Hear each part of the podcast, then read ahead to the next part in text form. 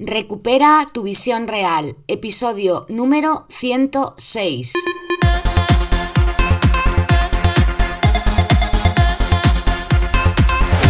Muy buenos días a todas y a todos, bienvenidos y bienvenidas a Recupera tu visión real, el podcast en el que hablamos de herramientas, recursos y consejos para cuidar tus ojos y mejorar tu salud visual. Yo soy Mar Bueno, optometrista y profesora de Kundalini Yoga, y por eso sé que existen técnicas naturales y muy efectivas para recuperar tu visión real.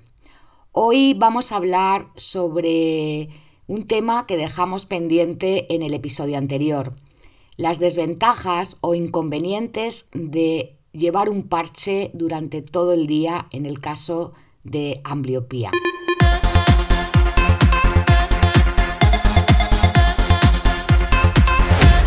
Muy buenas de nuevo a todas y a todos, espero que estéis muy bien. Muchas gracias un día más por estar aquí. Como te decía en la entradilla, hoy hablamos sobre los inconvenientes de la oclusión total. El otro día hablamos de eso, de cómo recuperar la visión de un ojo vago y te comentaba que hasta no hace mucho tiempo el único tratamiento había sido ese, la oclusión total, el tapar el ojo totalmente y durante todo el día. Pero hoy ya se sabe y hay bastante evidencia de que este tratamiento no es tan efectivo como se creía. De hecho, llevar un parche en el ojo todo el día tiene muchas desventajas en cuanto a la mejora de la visión y también afecta a la calidad de vida de la persona que lo lleva, normalmente niños. Así que vamos a hablar de ello en el día de hoy. A lo mejor tienes un hijo o una hija al que le han prescrito llevar el parche todo el día o tú mismo has tenido ambliopía o la tienes y te lo han recomendado. Por eso vamos a ver algunas cositas que puedes tener en cuenta y que podrían ayudarte a elegir el mejor tratamiento. Veamos entonces estas desventajas.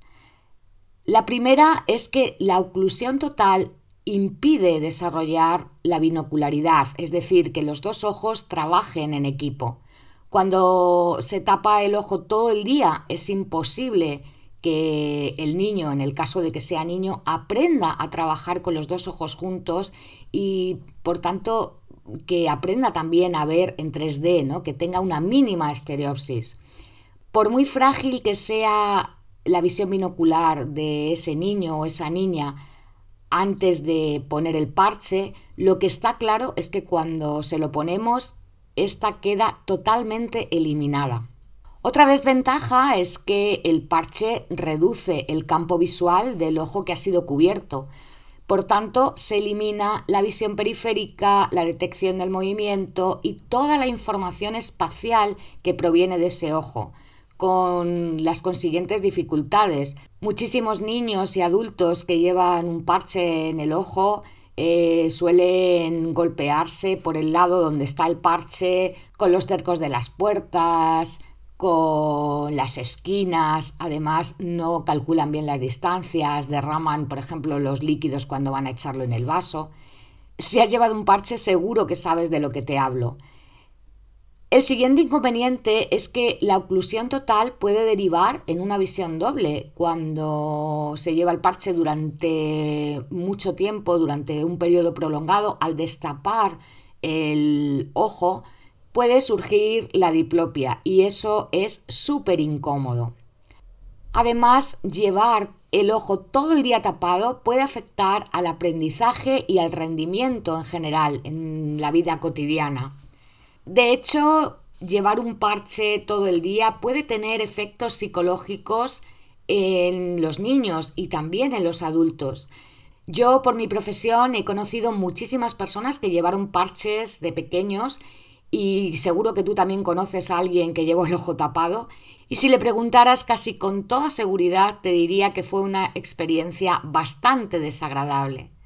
Esto es así porque generalmente eh, se suele prescribir la oclusión total en niños pequeños que están en pleno desarrollo motor y cognitivo.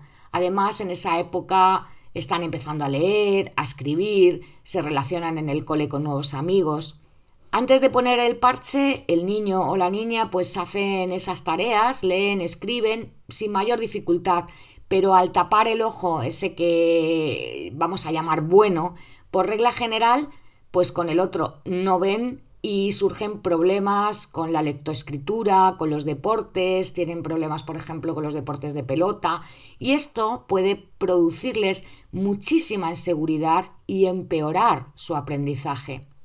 Por no hablar de que todas esas dificultades para aprender o eso, jugar con sus compañeros a la pelota u otras muchas cosas, pueden hacerles sentir cierta incapacidad, cierta inseguridad y afectar a su autoestima.